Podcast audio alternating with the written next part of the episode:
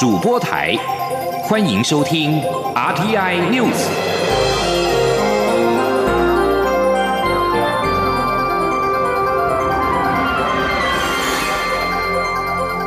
听众朋友您好，欢迎收听这节央广主播台提供给您的 RTI News，我是张炫祥。首先把新闻焦点关注到是北韩在今天清晨又发射了数枚不明的发射体。南韩合同参谋本部表示，北韩今天清晨发射数枚不明的发射体，距离上一次发射两枚短程弹道飞弹还不到一个星期。南韩合同参谋本部发表声明说，北韩的这项最新行动是从位在北韩的东海岸的湖岛半岛发射，也就是上一次发射飞弹的相同地点。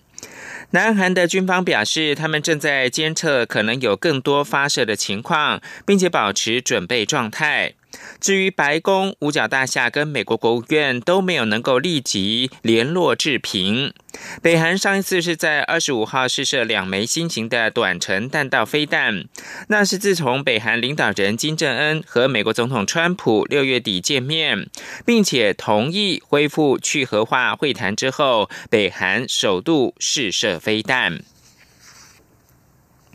而在台海两岸，时隔十五年，国防部在公布台海中线坐标。国防部情报参谋次长室表示，根据掌握，二十九号共军在东山岛海域演习范围并没有跨越台海中线。目前国军对台海中线只有一个定义，坐标是北纬二十七度，东经一百二十二度，北纬二十三度，东经一百一十八度。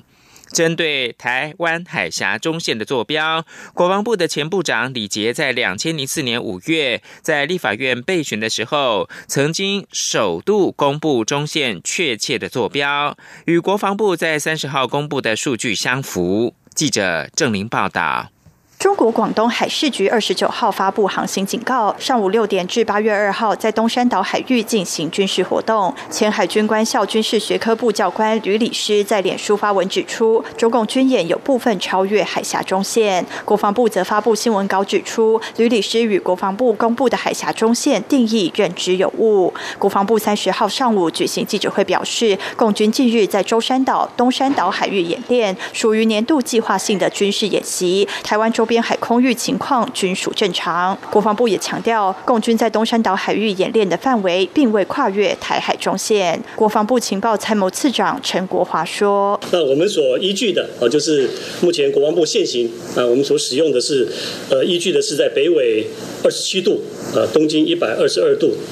以及北纬二十三度到东经一百一十八度这两点之间所连成的这条直线，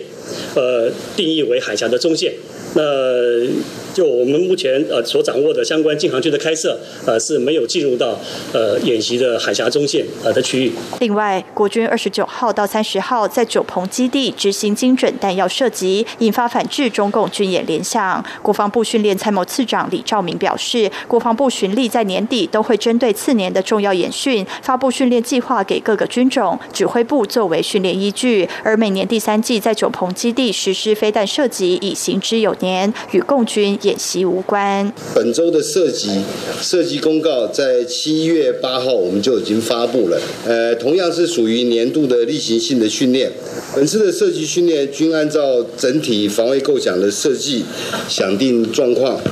并依照作战的进程，呃，区分地对空、空对空、舰对空、空对舰、舰对舰等五种的作战模式。将基础的战力跟不对称战力运用我们的主力战机跟各型的主力战舰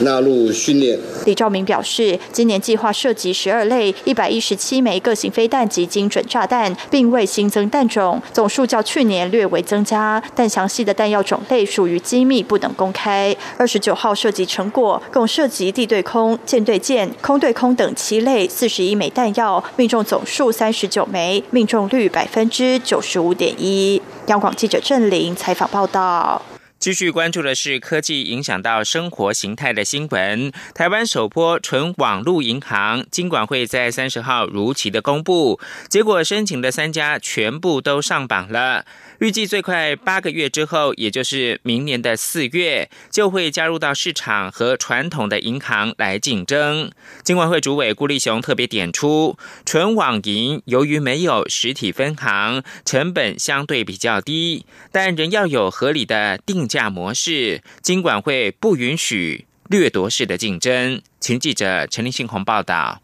向金管会提出申请纯网络银行的三组团队，包括连线商业银行 Line Bank，发起人为台湾连线金融科技股份有限公司、台北富邦商业银行等；将来商业银行发起人为中华电信、兆丰银行等；乐天国际商业银行发起人为日本乐天银行株式会社、国票金。原本金管会要从这三家申请者挑选出两家，但最终结果三十号出炉，申请者全都上榜。金管会主委郭立雄表示。是，主要是因为经过实体评选，这三家申请人所提的营运模式不同，目标客群也有差异，且都有助于普惠金融，有助于金融创新。况且以近期其他邻近国家区域来看，香港已经陆续核发八家纯网银执照，新加坡宣布将开放五张，韩国则是除了现有两家纯网银之外，今年也在开放申请设立，显示纯网银的加速界限也非绝对。不过吴立雄也强。强调，金管会反对纯网银未来以不合理的定价妨碍金融市场秩序，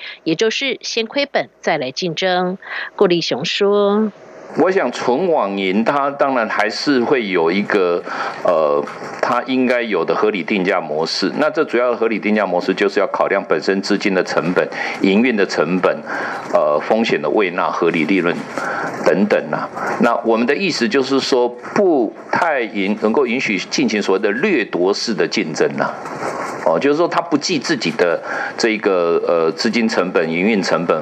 呃合理利润等等，然后来进行一个掠夺式的竞争。郭立雄也指出，这三家纯网银各有利基，像是连线银行是社群媒体，目标客群就是赖社群和赖的生态圈使用者；将来银行则是有电信数据的基础，目标客群为传统银行低关注的客户，还有需求没有被完全满足的客户，像是有收入却无法提供薪资证明的民众。另外，乐天银行的目标客群为三十五到五十岁的白领，以及乐天电子商务为主的。客户群，中央广播电台记者陈林信宏报道。劳动部劳工保险局指出，已经领有军工教劳退休金，但实际从事农业工作者，将可以纳入农民植灾保险的加保对象。预估八月完成法制作业，并且上路，估计有六万人受惠。请记者杨文军的报道。劳工保险局三十号于例行记者会上指出，政府自二零一八年十一月起试办农民职业灾害保险，目前投保人数约十八万六千人，对比加入农保人数约一百一十万八千人，投保率约百分之十六。由于有不少军工教劳工在退休后会回乡下务农，却不符合农保资格，为保障从农人员安全，政府将放宽可在不加入农保的情况下加入农。植保预估八月完成法制作业并上路，估六万人受惠。劳保局农民保险组组长陈美女说：“那整个法制工作大概在八月初就会完成。嗯，那这些人假如可以通过的话，军工教啦、劳工啦、领过老年疾护的这些人。”都回去从农的这一些人，他就可以受到这个职灾的保障。此外，陈美女也说，农保被保险人申请参加农民职业灾害保险，依规定需要由农会召开审查小组会议审查资格，但小组会议每月开会一次，中间的保障将有时间落差。因此，现在也放宽，如果申请参加农民职业灾害保险后，在农会审查前发生职业伤害事故，在确认符合农职保投保资格后，保险。效力可以自申请加保当日零时算起，且追溯自二零一八年十一月一日施行。目前符合资格个案数约十七件。中央广播电台记者杨文君台北采访报道。二零一九工总白皮书提到五缺六失问题没有改善，政务委员龚明星回应已经有巨大改善。龚明星表示，今年的备转容量率没有一天低于。百分之六，比起民进党刚刚上任时已经有好很多了。他也表示呢，核四机组比较老旧，恢复运转非常的困难，不会比其他核电厂严易轻松，而且是有安全上的问题。记者王维婷的报道：全国工业总会公布二零一九工总白皮书，指出五缺六失未见改善，忧心未来能源供应不足。政务委员龚明鑫三十号表示，民进党刚上任时，二零一六年五月三十一号的备转容量率只有百分之一点七四，当年度备转容量率低于百分之六的有八十天，供电压力非常大。但是到了今年，没有一天低于百分之六。龚明鑫认为有非常巨大的改善。龚明鑫说：“以这个时间点来讲的话，几乎是不会有缺电的问题。啊，当然，大大家比较关心的说啊，未来好，那未来事实上经济部也有做了一些长期性的一些规划，新的电厂持续的发生。Anyway。”我我我我要讲的就是说，事实上这个这个变化是相当相当的大，啊怎么怎么会说这个都没有未见改善这样子？那我要我就觉得说，呃，事实上我在经过的过程当中参与的同仁都是非常辛苦，啊这样一句话就抹杀了他们的辛苦，我觉得非常的不公平。针对龚总要求核电备而不用，龚明星表示，现有核废料储存池都已经满了，用过的燃料棒退都退不出来，怎么换新？加上新北市一直忧心，最后会变成最终储存厂，所以实际上的操作有困难。他表示，核电厂必须按照当初设计的四十年期限除役，不能延役，备而不用也很困难，要付出非常大的维护成本。至于核四，龚明鑫表示，外界一直误解核能是发电主力，实际上现在核能发电量低于百分之十，比例正在逐渐下降中。他说，核四机组非常老旧，要重新恢复运转非常困难，且原先的团队已经解散，还要重新组织国际团队，也不一定能够配合。龚明鑫说，核四已经二十年没有运转，很多零件都坏了。一部车二十年没有开，比正在运作的更不可靠。核四重新恢复运转，不会比其他核电厂延役轻松，特别还有安全顾虑。中央广播电台记者王威婷采访报道。公路总局苏花公路改善工程处三十号表示，台九线苏花公路山区路段改善计划最近加紧收尾赶工，并且输送高压电，启动了相关机电设备试营运，有信心在明年的一月五号全线能够通车。苏花改工程总经费新台币五百二十八点八四亿元，二零一一年的元月正式动工，工程总长度三十八点八公里。分成苏澳到东澳、南澳到和平、河中到大清水，一共三段。苏澳到东澳段已经在二零一八年二月五号先通车，南澳到和平段以及河中到大清水段原定今年底可以完工，达到通车标准。预计在明年春节前通车，而苏花改工程处的处长邵厚杰表示，南澳到和平路段以及河中到大清水路段，一共规划了三处的台电高压售电点，今年都已经获得台电公司供电。他表示，送电是苏花改工程重要的里程碑，意味工程迈向通车的最后一里路。施工团队有信心在明年的元月五号全线通车。关注的是国际新闻。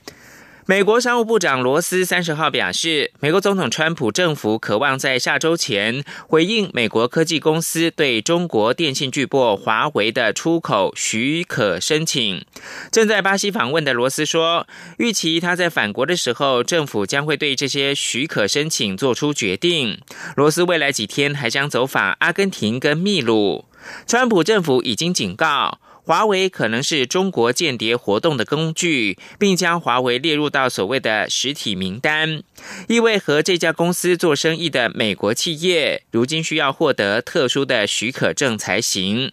罗斯发表这项评论之际，正值川普政府的官员在上海和中方进行贸易谈判，希望能够化解美中贸易的争端。许多知情人士预期，华为议题将主导这一次的会谈。欧洲联盟对外事务部三十号表示，针对中国维权人士黄琦遭到判处有期徒刑十二年，要求中方立即的释放黄琦，并呼吁中国保障公民权利跟遵守国际法的义务。中国六四天网创办人汶川大地震之后，率先披露灾区豆腐渣工程的维权人士黄琦，七月二十九号被四川省中级人民法院一审判处有期徒刑十二年，罪名包括了故意泄露国家秘密罪以及为境外非法提供国家秘密罪。欧洲对外事务部在三十号晚间发布声明，表示联合国任意拘留问题工作小组在二零一八年的四月曾经表示，剥夺黄旗的人身自由属于任意拘留，已经是违反了世界人权宣言。这里是中央广播电台。是阳光，像台湾之光穿透世界之窗；是阳光，像神鹰翅膀环绕地球飞翔。现在是台湾时间清晨的六点四十六分，我是张顺祥，继续关注的是香港的情势。香港七二八游行，四十九名被捕示威者，三十号晚间陆续获得警方交保，但其中被移送法办的四十五个人，将在今天三十一号出庭应讯，引起示威者不满，一度有超过一百个人包围了葵涌警署抗议。经过警方的驱离，示威者陆续躲入到附近的地。地铁站。综合香港媒体报道，警方将移送四十五名示威者的消息传出之后，引起了不少民众的不满。透过网络的号召，大概一百名示威者在三十号晚间八点左右前往羁押被捕示威者的葵涌警署。示威者一度越聚越多，纷纷举起了布条，高喊“没有暴徒，只有暴政”“香港警察知法犯法”等口号，并且不断的指责在场的远警。根据报道，四十五个人被移送，其中四十四个人被控是暴动罪，其中一个人还被加控袭警，另外一个人被控的是藏有攻击性武器罪。这四十五个人今天上午将前往东区的裁判法院出庭。此外，中国外交部指称香港反送中示威是美方的一个作品，暗指美国是幕后黑手。美国国务院三十号驳斥是荒谬。中国外交部发言人华春莹三十号在例行记者会上面表示，反送中毕竟是美方的一个作品，玩火者必自焚。美国在香港一系列态势当中到底扮演什么角色？美国欠世界一个交代。对此，美国国务院发言人以背景说明方式回复了媒体询问时表示。美国断然拒绝中方指控，外国势力是反送中抗议幕后黑手的不实指控，主张数百万人民为自由以及开放社会挺身而出的行为是被操纵的想法，并不可信。焦点回到台湾。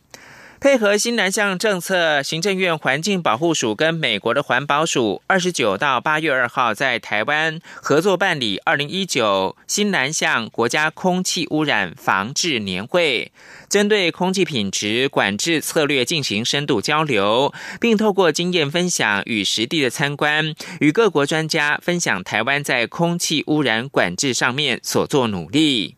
二零一九年新南向国家空气污染防治年会，二十九到八月二号在桃园举行，邀请有韩国、印尼、越南、斯里兰卡、泰国以及蒙古等国、亚洲开发银行以及亚洲环境遵法与执法网络等两个国际组织，一共大概是三十多位的政府官员以及专家来台湾交流空气污染的管制经验。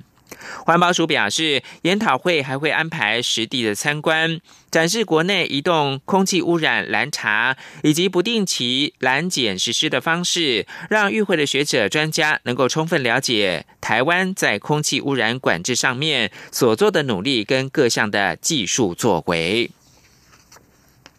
而谈到了新南向，行政院经贸办公室日前发函八个部会，要求详细查明明年度的新南向政策预算比今年少的原因，遭到国民党的立委质疑是浮编预算。对此，行政院发言人古拉斯尤达卡澄清，经贸办仅要求相关单位说明为何会减少，并没有要求各部会增加编列。记者王维婷报道。媒体报道，国民党立委曾明宗接获爆料，指行政院经贸谈判办公室日前发函国发会、财政部、卫福部等八个部会，要求详查明年度新南向政策的预算编列情形，为何会比今年短少新台币一点八亿？曾明宗质疑新南向成效不佳，是否有浮编预算的情况？对此，行政院发言人古拉斯尤达卡三十号表示，经贸办看到各部会新南向预算后，发现比今年减少一点八亿，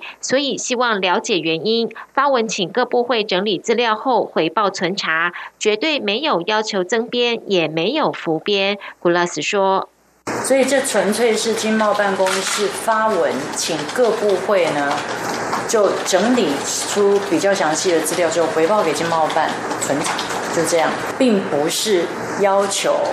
补编，或者说根本编不到那么多，业务根本没编到那么多，我就要求你一定要给我补回来，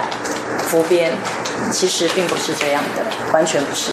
经贸办总谈判代表政务委员邓振中表示，因为有些一次性的投资已经完成，明年不会再编预算，但是增加了许多相关工作，在科目上没有新南向三个字，就没有被算入新南向的预算，导致账面上看起来变少。邓振中说，经贸办日前发公文，是请各部会的承办人确认哪些工作包含新南向工作，在预算中妥当的反映出来。这只是一个作业过程，预算不可能增加，也不可能浮编或扩编。中央广播电台记者王威婷采访报道。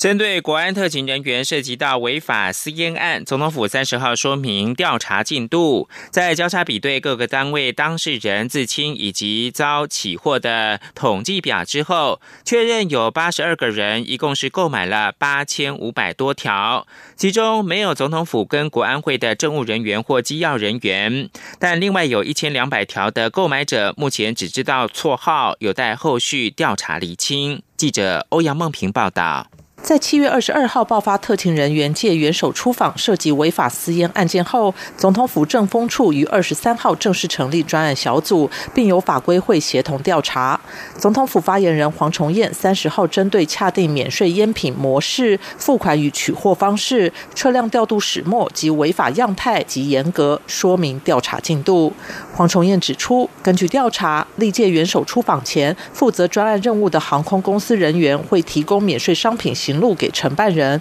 承办人再将行路提供各组同仁自行填写订购。对于相关烟品订购没有数量限制。本案侍卫官吴宗宪便循例将免税烟品目录及订购单分交给各单位，各单位或个人再向吴宗宪订购，并将款项交予或汇给吴宗宪。吴宗宪则以玉山银行信用卡刷卡付款给华航。总统专机返国前，由侍卫室制作勤务分配表，派遣人力及车。辆吴宗宪在出访前便向总统府交通科调借两辆公务用货车支援，但当日这两辆货车经查无违法物品而被遣回。黄崇彦指出，根据调查，相关免税烟品订购的运作模式行之有年，在行政调查的访谈中，多位曾任职于历任总统的勤务人员均表示，过去便曾听闻洽购免税烟品的运作，或曾参与购买，购买数量也超过法定免税额度。根据清查，目前已经确认这次有八十二人参与购买免税烟品，